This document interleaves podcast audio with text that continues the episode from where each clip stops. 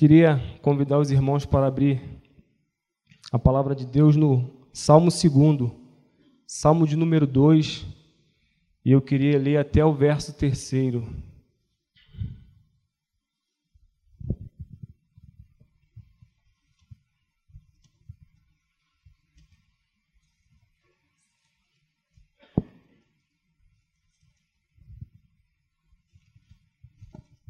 Amém?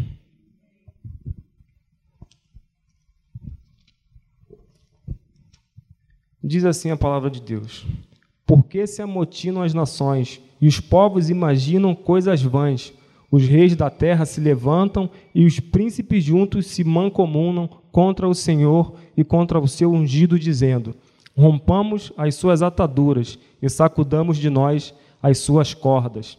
Esse terceiro verso, na King James, diz assim: Façamos em pedaços os seus laços, sacudamos para longe de nós os seus vínculos.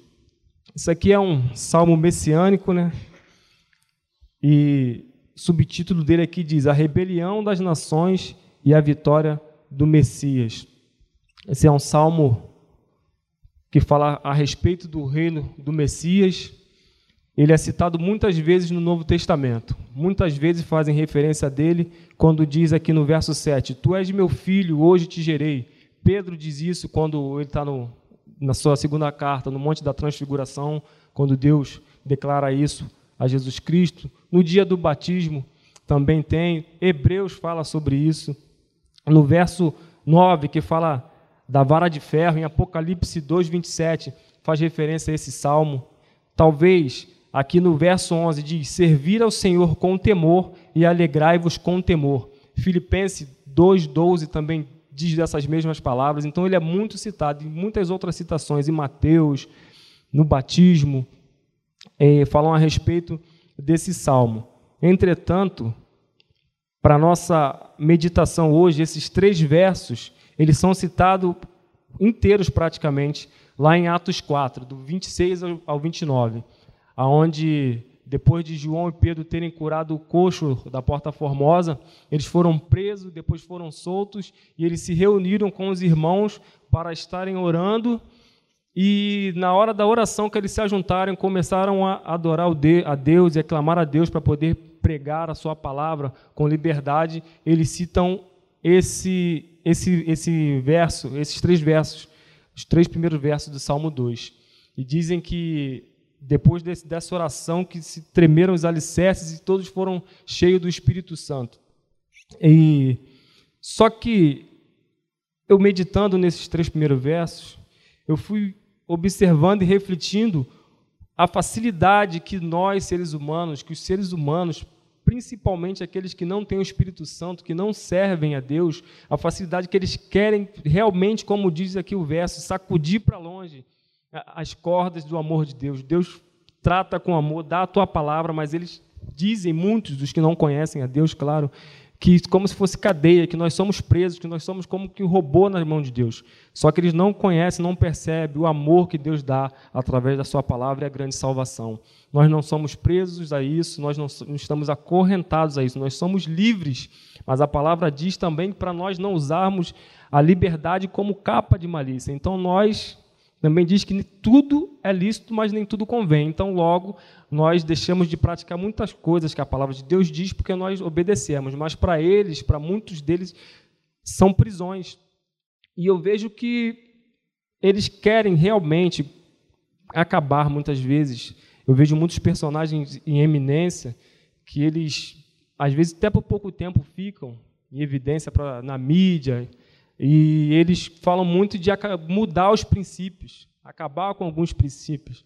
E algumas coisas são até absurdas. Na morte de um rapaz, que todo, toda a igreja sabe, teve uma, uma mulher que ela teve a ousadia de dizer que a culpa que o rapaz ter morrido, caído, não foi dele estar tá bêbado ou drogado, não quero entrar nesse mérito, e adulterando com a esposa. Não, o problema problema dele ter morrido foi o fato que nós somos aprisionados por um, sistema, uma ideia monogâmica, porque só pode ter uma mulher, nós temos essa ideia, então por isso que se ele fosse livre, ele poderia se relacionar com qualquer uma e não teria acontecido esse acidente, não teria acontecido nada. Enfim, isso é só uma pincelada para dizer, para mostrar como eles querem, de qualquer maneira, tirar os laços de amor que Deus tem determinado para que nós sigamos, porque sem Deus nós, com certeza, nós erramos sempre. E para trazer essa palavra, meus irmãos, eu queria também trazer um, uma palavra-chave. Na verdade, uma, uma palavra muito atual, que esse termo, ele, ela foi considerado a palavra do ano de 2019, que hoje é muito usado nas redes sociais que é a política do cancelamento. Então, eu queria usar essa, esse cancelamento como palavra-chave para essa pregação que eu, que eu queria trazer hoje. Por quê? Porque esses três versos e essa explicação inicial que eu dei é praticamente isso. Eles querem cancelar e o, o, título que eu dei para essa, essa mensagem é o cancelamento do Messias. Eles querem, de qualquer forma, cancelar os nossos princípios, os nossos, as nossas éticas, e, e, através disso, eles querem invalidar a Bíblia. Mas eles não conseguem porque Jesus Cristo disse que as portas do inferno não prevalecerão. Por isso, nós temos que continuar lutando, pregando. E e louvando o nome de Deus através da Sua palavra, com o conhecimento que ela nos passa. E eu, pesquisando um pouco acerca da palavra cancelamento, eu vi que é muito usado na, nas redes sociais, né? É um boicote, né? Se fosse mal comparando ou bem comparando, um, um lixamento virtual. Já tivemos muito é, durante a história lixamento presencial, mas esse é um virtual. E eu fiquei pensando, será que Jesus Cristo, se estivesse aqui, ensinando o que ele ensinava, falando o que ele falava, será que ele seria politicamente correto? Será que ele seria aprovado pelas mídias, pelas populações, do jeito que ele falava? E eu fui pesquisar um pouquinho e eu acredito que não. Então, para trazer essa reflexão, eu separei o cancelamento de três formas. Porém, eu acho que o tempo não vai contribuir comigo, mas a gente vai falando aqui, se não der, Deus seja louvado e que a palavra dele seja dita. É, e o primeiro aqui, meus irmãos, foi o cancelamento dos evangelhos. Eu fui, fui pesquisando e falei, quando começou a tentativa de matarem o Senhor Jesus Cristo nos evangelhos? Eu, porque a gente vai lendo, vai lendo, vai lendo, vai lendo, muitas vezes a gente não para para pensar nisso, para perceber. E eu achava que era só lá próximo, né, muito próximo da crucificação, um pouco antes, ou lá para o meio do, do, do, dos evangelhos. Porém, eu pude perceber que bem no início já tentaram fazer esse cancelamento de Jesus. Mateus 2, Herodes já manda matar os meninos para poder acabarem com o reinado. As tentativas aqui de acabar com o reinado do Messias. Em Marcos, já no capítulo 3, Jesus, depois de ter curado um, homem no templo, na sinagoga, com a mão mirrada, diz assim: E tendo saído os fariseus, tomaram logo conselho com os herodianos contra ele, procurando ver como o matariam. Em Mateus, no capítulo 2, e Marcos, no capítulo 3. Aí fui para Lucas. Em Lucas, eu consegui ver a primeira tentativa de cancelamento do Messias, foi lá no capítulo 4. Depois que ele entrou na sinagoga e começou a ler o, o livro do profeta Isaías, do capítulo 61, que diz: O Espírito do Senhor está sobre mim, pois que me ungiu. Ele foi citando e citando, ele falou: Hoje, essa profecia é, se cumpriu em vossos ouvidos. E a palavra diz que todos se encheram de ira e que levaram ele para cima do pico do monte para tentar precipitá-lo.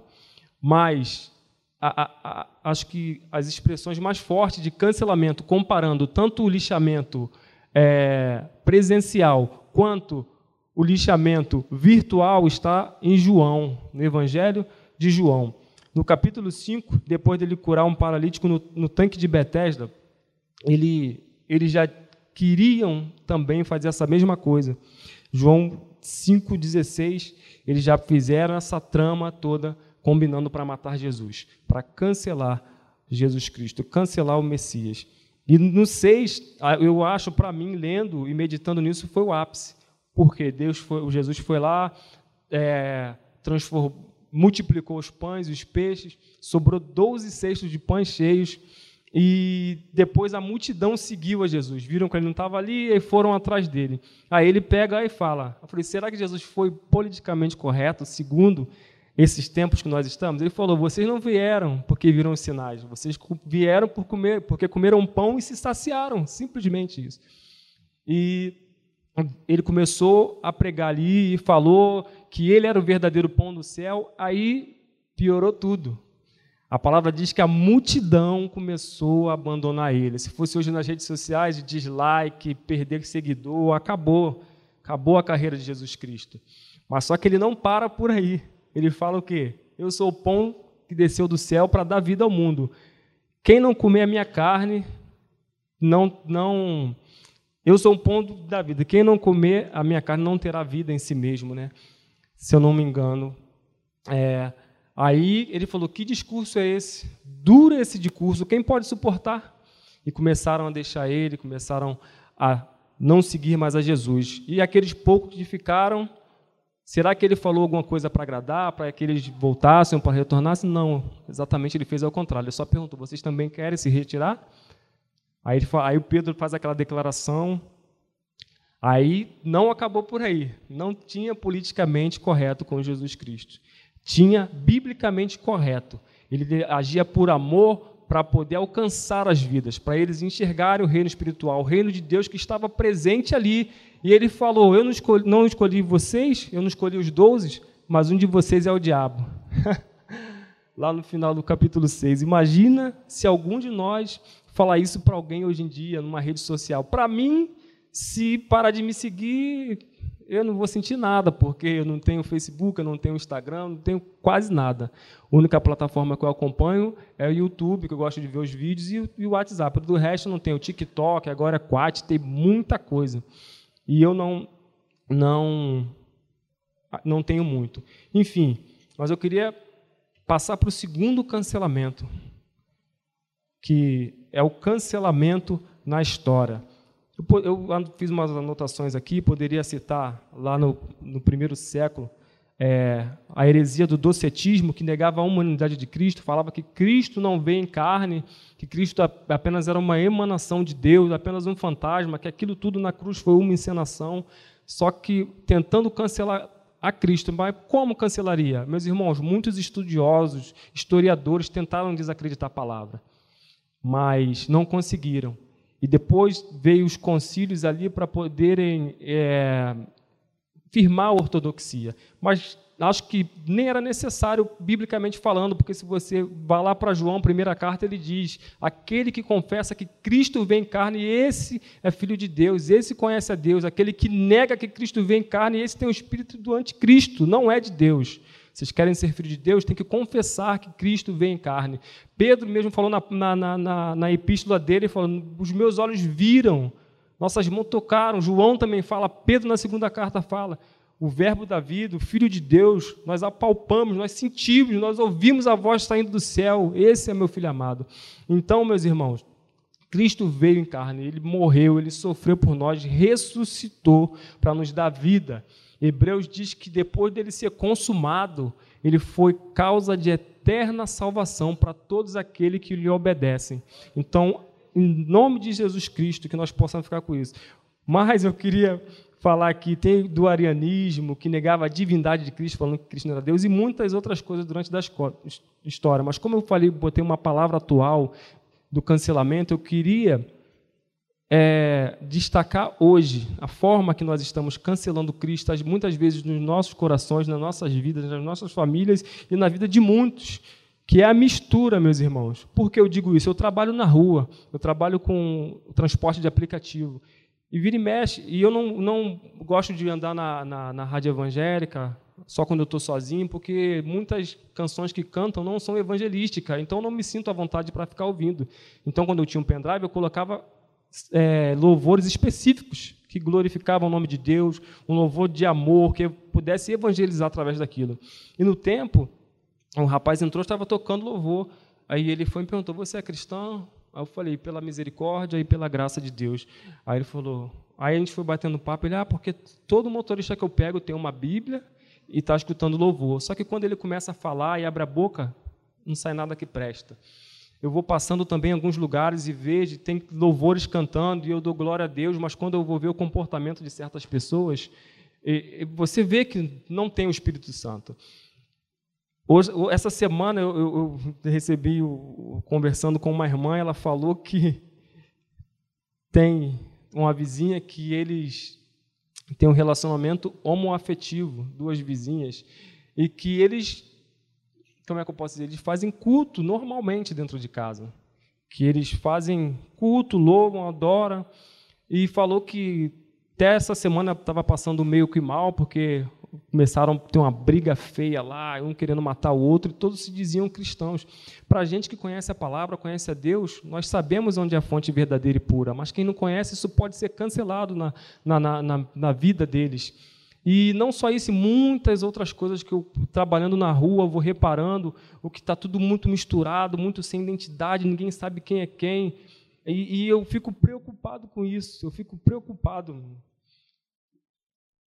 O, o, o, o evangelista André pregou aqui certa vez sobre a separação dos reinos e como que o reino do norte ele sumiu, qual era o, o, o, o, o sistema de reinado da Síria. Ele pegou o pessoal dali, misturou nos povos, pegou os povos, botou em Samaria e aquele povo perdeu sua identidade, sumiram, se extinguiram na história.